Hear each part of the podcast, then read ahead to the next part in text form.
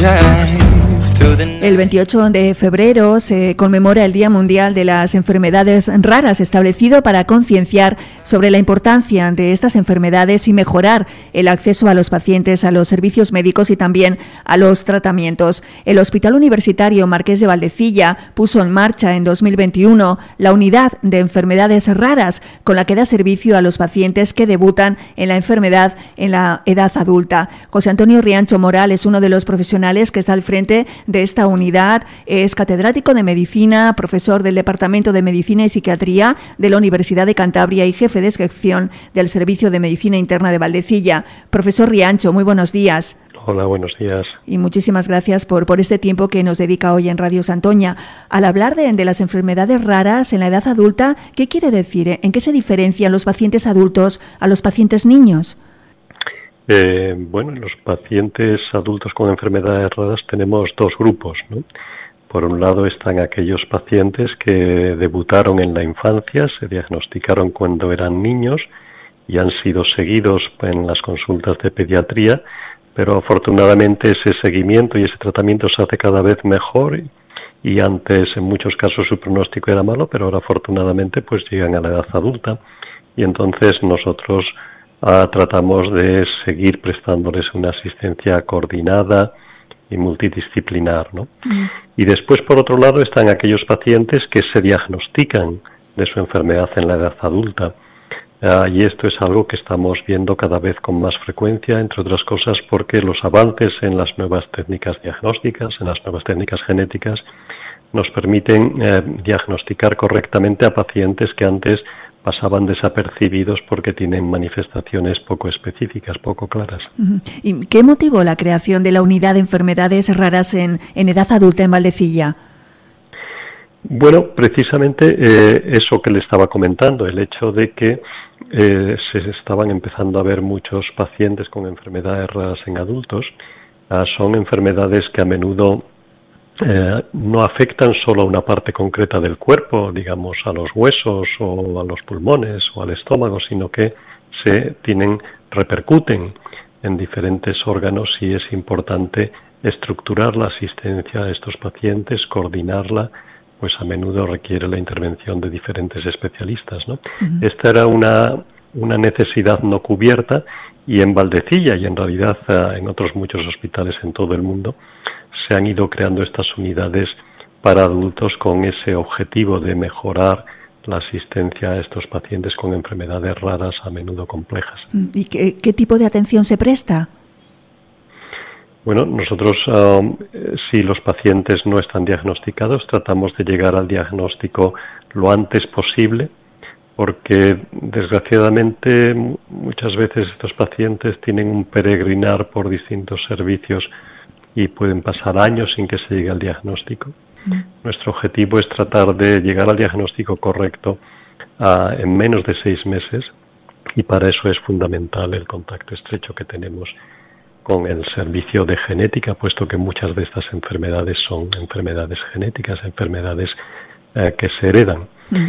Atendemos a los pacientes, eh, atendemos a sus familias, y tratamos de darles apoyo no únicamente técnico, sino también apoyo colateral de tipo psicológico, de rehabilitación, aunque este es un campo en el que aún tenemos bastante en el que trabajar.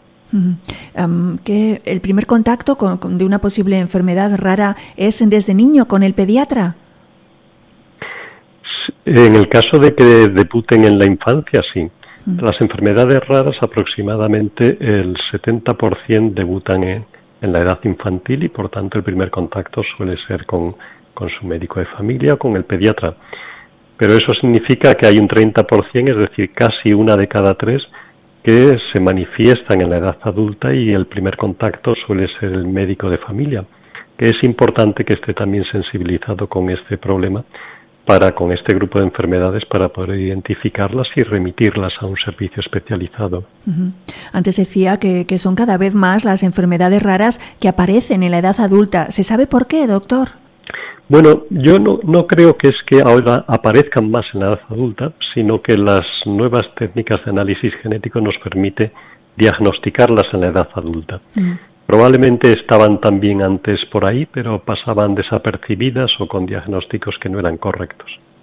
Los hijos de, los pacientes con enfermedades raras son más fáciles de tratar desde que se ha creado esta unidad en Valdecilla. Me refiero con relación al diagnóstico, incluso la vigilancia de los factores de riesgo también. Exacto, exacto, eso es importante. Eh, nosotros a veces decimos que en el caso de las enfermedades raras, la unidad de atención no es el paciente, sino que la unidad de atención es la familia, puesto que, eh, en primer lugar, la enfermedad um, repercute a menudo seriamente no solo en el paciente, sino en su entorno y en concreto en sus familiares. Y en segundo lugar, porque eh, cuando se identifica un paciente con una de estas enfermedades, a menudo eh, es importante eh, explorar y analizar también la situación de otros familiares que puedan estar en riesgo, porque como usted dice, si detectamos la enfermedad precozmente, eh, podremos poner un tratamiento mejor y más eficaz mm. y podremos estar más atentos a prevenir las complicaciones que puedan surgir y por tanto a controlarlas mejor. Y actualmente, eh, doctor, hay hay tratamientos para todas las enfermedades raras diagnosticadas. Desgraciadamente no hay tratamientos curativos para, para muchas de ellas. Sí que cada vez van saliendo más tratamientos específicos que nos permiten abordar de una manera concreta el problema que subyace la enfermedad. Pero también, eh, dicho esto, es cierto que eh, para muchas de las enfermedades para las que aún en este momento no disponemos de un tratamiento específico, sin embargo, sí que podemos aportar medidas paliativas, medidas que nos pueden ayudar a mejorar la evolución de los pacientes y aliviar sus síntomas. Mm. ¿Qué medidas son esas? Pues a veces son eh, medidas de seguimiento para identificar las complicaciones que aparezcan, ¿no? Piense usted, por ejemplo, en una enfermedad que tenga tendencia a que aparezcan a tumores mm. eh, en los riñones, por ejemplo.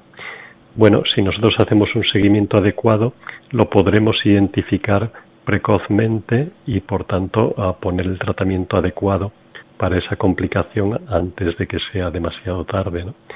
Por otro lado, son también importantes las medidas mm, de apoyo no estrictamente técnico, sino medidas de apoyo social, medidas de apoyo psicológico, de apoyo educativo en la edad infantil. Es por eso por lo que eh, decimos que estas enfermedades eh, requieren un abordaje de 360 grados. Mm. Y de hecho, el Día de las Enfermedades Raras que se celebrará la próxima semana, como este año es bisiesto, será el 29 de febrero, no el 28. Mm.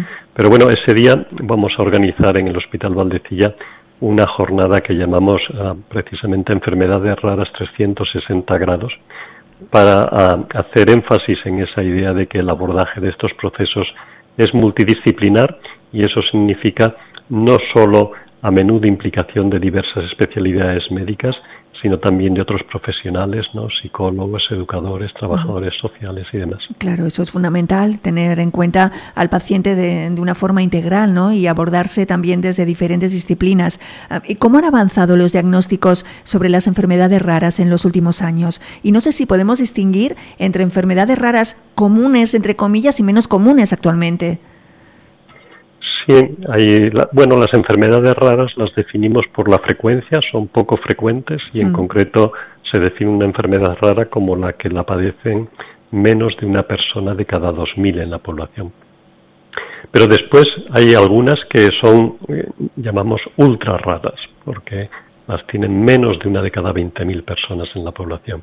Y efectivamente, en algunos casos, quizás la frecuencia es solo de una persona por cada 100.000 o incluso por cada millón. Es decir, que la, frecuencia es muy variable.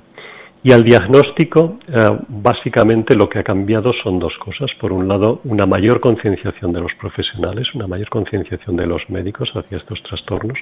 Y en segundo lugar, de manera muy importante, el avance en las técnicas genéticas, que ha sido exponencial y que ahora nos permiten eh, tener en un tiempo relativamente breve, eh, de unas semanas o de un par de meses, un análisis que puede llegar a ser completo de todo el material genético de la persona y por tanto ah, eso ayuda muchísimo a identificar cuál es la enfermedad y en algunos casos también cuál es el mejor abordaje de cada tratamiento. ¿Y se siguen diagnosticando nuevas enfermedades raras?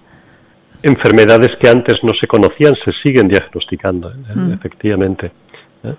No conocemos todo lo que tiene que ver con nuestros genes eh, y periódicamente se van describiendo en la literatura médica nuevos procesos, nuevas enfermedades que están en relación con nuevas alteraciones genéticas que no sabíamos que existían. Mm.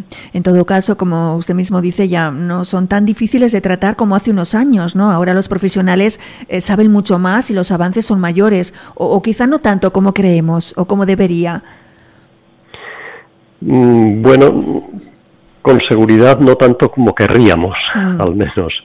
¿eh? en este momento existen tratamientos específicos para en torno al 10 o el 20% de las enfermedades raras aunque para la mayoría de ellas sí que tenemos tratamientos paliativos, tratamientos que ayudan a mejorar la evolución, ¿eh? pero no un tratamiento específicamente dirigido a la enfermedad. Mm. Hay muchísimos esfuerzos en, en, todos los países y en concreto en la, también en la Unión Europea para intentar que en los próximos años ese porcentaje de enfermedades con un tratamiento específico vaya subiendo y nos acerquemos al menos al 50%, que sería lo ideal en los próximos años. Las administraciones públicas también están involucradas en la mejoría de estos tratamientos.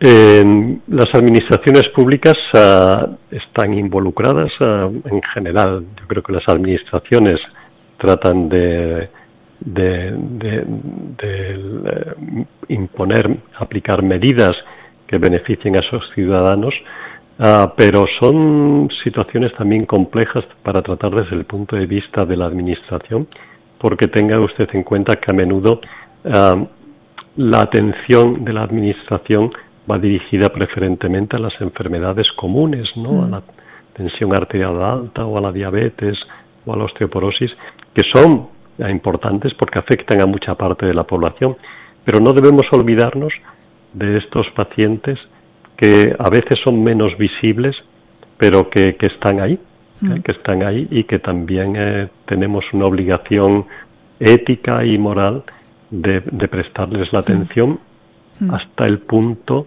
que sea posible en cada momento ¿no? y poder ofrecerles lo mejor que tenemos en cada momento. Mm. Por eso es importante la realización de estas jornadas que favorecen la visibilidad ¿no? y la agradezco mucho. Por eso también su llamada para que es eh, también otra cosa más que nos ayuda a que estas enfermedades sean visibles dentro de la sociedad y que no nos olvidemos de estos pacientes. Pues José Antonio Riancho Moral, responsable de la Unidad de Enfermedades Raras en Edad Adulta del Hospital Valdecilla, catedrático de Medicina, profesor del Departamento de Medicina y Psiquiatría de la Universidad de Cantabria y jefe de sección eh, del Servicio de Medicina Interna del Hospital Valdecilla. Muchísimas gracias, eh, profesor, doctor Riancho, le agradezco su tiempo y su información. Muchísimas gracias desde Radio Santoña. Gracias a usted.